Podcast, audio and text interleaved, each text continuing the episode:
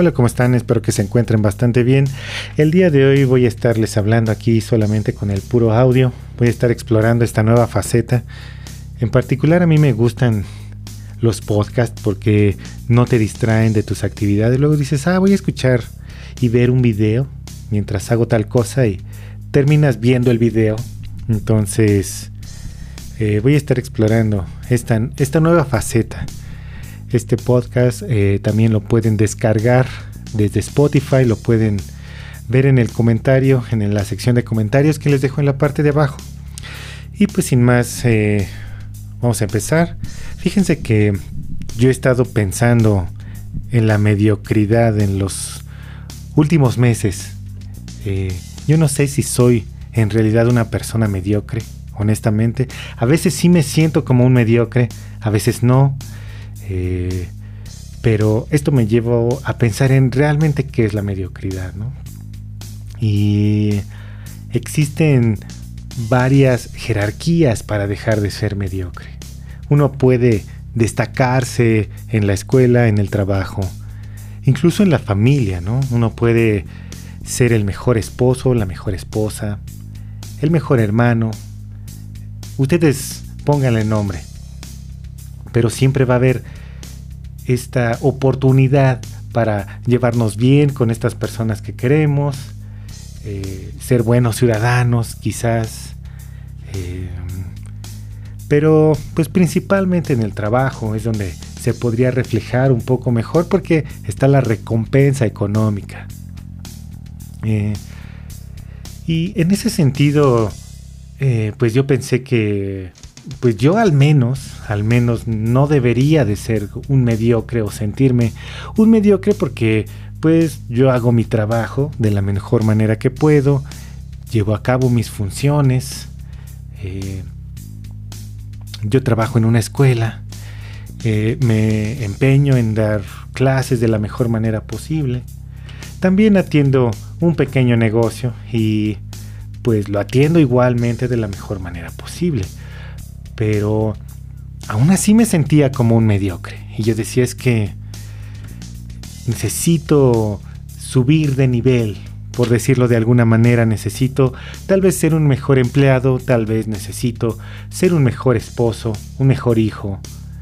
Eh, alguno de estos campos necesita una mejoría, porque pues en realidad me sentía de esa manera, necesitaba, sentía una insatisfacción en mis eh, actividades cotidianas. Y yo pensé, bueno, es que, eh, pues en, particular así es la mediocridad.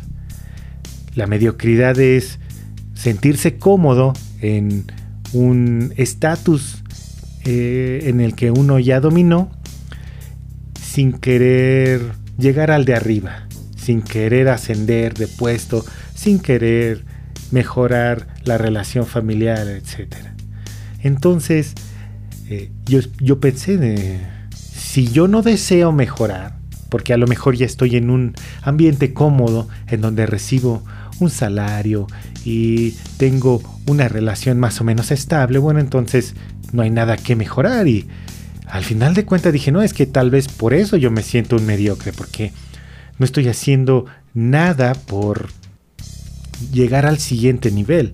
Y, y creo que así funciona la mayoría de la gente, pensando en este término del mediocre, en donde se ve limitado, pues tal vez por flojera, tal vez por sus mismas capacidades, yo que sé, pero al fin de cuentas se queda limitado en un espectro en donde ya de ahí no sale. Y entonces, ¿qué, ¿qué pasa con la escuela, el trabajo, la familia? ¿Qué tendrán en común todas estas cosas? Eh, yo llegué a la conclusión de que todas estas cosas requieren un esfuerzo en el cual la recompensa llega mucho tiempo después. No es una recompensa inmediata, sino requiere esfuerzo constante. Tanto en el trabajo, pues ningún ascenso te lo van a dar al día siguiente, eh, una relación no se lleva a cabo de la noche a la mañana. Ser estudiante tampoco se lleva de un, se llega a hacer en una noche. Tiene que haber un proceso, tienes que tener técnicas de estudio, si tienes un negocio tienes que tener técnicas de marketing, saber vender, tener eh, cursos, lo que sea. Eh, sin embargo, em, pues eso, eh, me quedé pensando en eso, porque ¿qué pasa, por ejemplo, cuando uno va de vacaciones? Supongamos que yo soy un mediocre y me voy de vacaciones y me meto a la alberca y pido mi chela y parecería, tendría yo la ilusión de que estoy eh, disfrutando de un logro, de una recompensa. Es un logro estar en el mar, eh, eh, con el agua calientita, con las bebidas, sin la preocupación. Aunque si soy mediocre no me preocuparía de mucho, pero bueno, ahí está la cosa. Entonces, yo realmente me puse a pensar en eso y dije, no, es que si soy un mediocre y que voy a la playa y que siento el agua en mi cuerpo, en realidad ese placer que yo siento en mi cuerpo de la agüita tibia realmente no es una satisfacción, solamente es un placer limitado que acaba cuando me salgo de la alberca. Es un placer a corto plazo, que no, no va más allá, no tiene una implicación real en mi vida, no me va a quitar la depresión, no me va a quitar nada, es un placer como, eh, por ejemplo, jugar a un videojuego. Cuando dura el videojuego, estoy enganchado, quiero acabar, quiero ser el primero en derrotar a todos en el Fortnite, ¿no? Pero cuando acaba, esa sensación desaparece, ya no soy bueno, mi vida si la baso en eso, pues no tiene sentido porque mm, pues tal vez haya un torneo de Fortnite y haya un, torneo nacional o internacional incluso, pero son muy pocas personas las que llegan a los primeros lugares. De la gran mayoría de los videojugadores de Fortnite, ninguno es profesional y su logro acaba cuando acaba la partida, aunque llegues en primer lugar. Así cuando me meto a la alberca y siento la agüita, mi placer acaba cuando me salgo y cuando llega la noche y digo, bueno, pues ya, vamos a dormir. Es decir, no hice nada, no me esforcé por nada. Simplemente llegó un placer y ya, momentáneo. Y hay varios ejemplos que nos muestran que hay logros ficticios o espejismos de logros. Uno es jugar al Fortnite y a cualquier videojuego en realidad.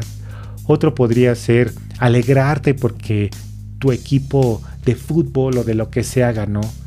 Es decir, gana y me siento eufórico y festejo. Pues sí, pero ese festejo y ese logro en realidad no tiene nada que ver conmigo, no implica que yo sea bueno en algo. O sea, ¿cuál es tu habilidad? ¿Escoger el equipo ganador? Eh, parece que no es tan buena habilidad. Eh, y en la pareja, en la pareja eh, hay muchos hombres que pues no se esfuerzan por tener una buena pareja y entonces se conforman tal vez con ver pornografía toda su vida. Igual, es eh, una actividad en la que estás enganchado, pero acaba cuando acaba tu sesión de autoestimulación. Ahí acaba, no trasciende, eh, no tiene un impacto real en tu vida, no te hizo mejor persona simplemente fue una satisfacción momentánea. Y creo que estos espejismos son los que tienen una parte negativa porque no nos impulsan a hacer algo que realmente valga la pena. Sin embargo, yo no me quise quedar con esa explicación, yo quería llegar al asunto de la mediocridad, yo quería saber cuál es el fondo de la mediocridad. Y ustedes saben que a los filósofos nos entrenan para pensar de una manera en la que no estamos acostumbrados. Pensar como pensaría alguien, el que sea. Y utilicé esa habilidad para pensar. Me imaginé a alguien que no considera valioso ni tener un trabajo, mucho menos escalar en ese trabajo.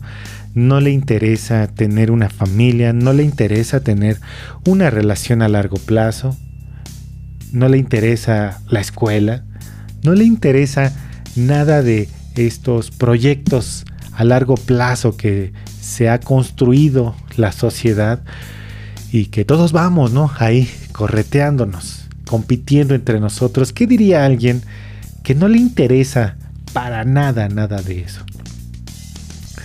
Eh, incluso no es un mediocre en el cual se llena de espejismos de logros. No le interesa eh, entrar a una alberca tibiecita, no le interesa tener la mayor cantidad de logros en Xbox, ni en PlayStation, ni, ni en el Steam, en nada. No quiere ser un mediocre, porque ser un mediocre es, bueno, aceptar medio, me interesa tener un logro, pero bueno, me quedo aquí, porque aquí estoy cómodo. No, a esta persona le interesa poner todo su empeño y todo su esfuerzo pero en el otro lado de la moneda, en, no perseguir los logros sociales, sino irse del lado de la destrucción. Casualmente me encontré un libro que habla de eso que se llama Pansram, que habla de la historia de un asesino en serie que mató a 21 humanos, cometió eh, cientos de robos, quemó casas, cometió más de mil sodomías con hombres. Estuvo viajando de prisión en prisión en Estados Unidos. A él no le interesaba escalar en la, eh, eh, en la pirámide social.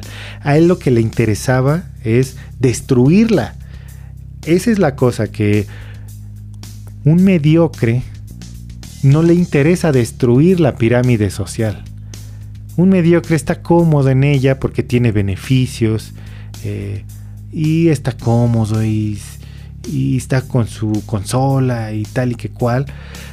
Pero alguien que no es mediocre y que se empeña en que no es, no es valiosa la pirámide, lo que le interesa es destruirla. Entonces, no construye relaciones familiares, ni sociales, ni laborales, ni escolares, de ningún tipo. Incluso eh, hay una parte del libro en donde le preguntan, oye, eh, ¿por qué no tienes una relación con una mujer? ¿Por qué sodomizas a los hombres? Y es así como una cuestión de como los perros. Es una cuestión de sometimiento a otro ser humano. Incluso no hay una satisfacción sexual. Eso me llamó mucho la atención porque ustedes pensarían que un mediocre pues es alguien que está en prisión y que cometió un asalto. Y no, el mediocre está en su casa eh, comiendo chetos, que no hace nada por su cuerpo, ni por su salud, ni por nadie. Eh, pero el otro lado es el que sí se empeña en destruir las cosas. Ese ya no es mediocre, él ya se puso en la mente un objetivo. Así como la persona que trabaja tiene un objetivo y es ser el mejor, la persona que destruye también tiene un objetivo. No se queda a la mitad. Y su objetivo es generar la mayor cantidad de destrucción de la manera más eficaz y, y ese es el ejemplo y ese es el extremo. O sea, si a mí no me interesa seguir en esta carrera de ratas, como le dicen, persiguiendo las posiciones más avanzadas, si a mí no me interesa y tampoco quiero ser un mediocre que se conforme con los programas de televisión y las palomitas, pues mi única opción es irme a lo malo, a, emplear mi capacidad para razonar, mi tiempo y mis objetivos para la destrucción. Ahora hay un, e, hay un extremo todavía más perturbador o que a mí me costó todavía trabajo de entender porque esta persona que no se interesa por las relaciones sociales, ni laborales, ni nada, está comprometido con la destrucción. Y eso implica su propia destrucción. O sea, no puedes tú ser ajeno a ello. Si realmente estás comprometido a destruir todo lo que tienes a tu alcance, pues tú eres uno de ellos. Tú eres parte de la humanidad que tanto odias. Y entonces al final de cuentas, pues tienes que destruirte. Eh, tienes que eh, cometer suicidio. Y eso fue, eso, hay varios casos en donde en los shootings de Estados Unidos, en el caso de Columbine, dos jóvenes entraron a una escuela, empezaron a matar a las a los inocentes porque no son justicieros, no son el Batman que vayan persiguiendo ladrones, no. Ellos intentaban generar el caos, intentaban destruir eh, la pirámide social. No les interesaba ir por los malos. Entonces, ¿quiénes son los inocentes? Pues los jóvenes, los niños. Al final se suicidaron. Y yo dije, órale, o sea, si yo me empeñara realmente en no querer perseguir las cosas positivas, pues la puerta de salida pues está en mi propia destrucción, en, en el odio que yo me tendría a mí mismo. Y eso fue lo que me voló la cabeza, no sé a ustedes. Pero bueno, gracias por haber escuchado este podcast. Los espero en el próximo episodio. Eh, recuerden que lo pueden bajar, distribuir, compartir, como quieran. Y pues sin más, nos vemos.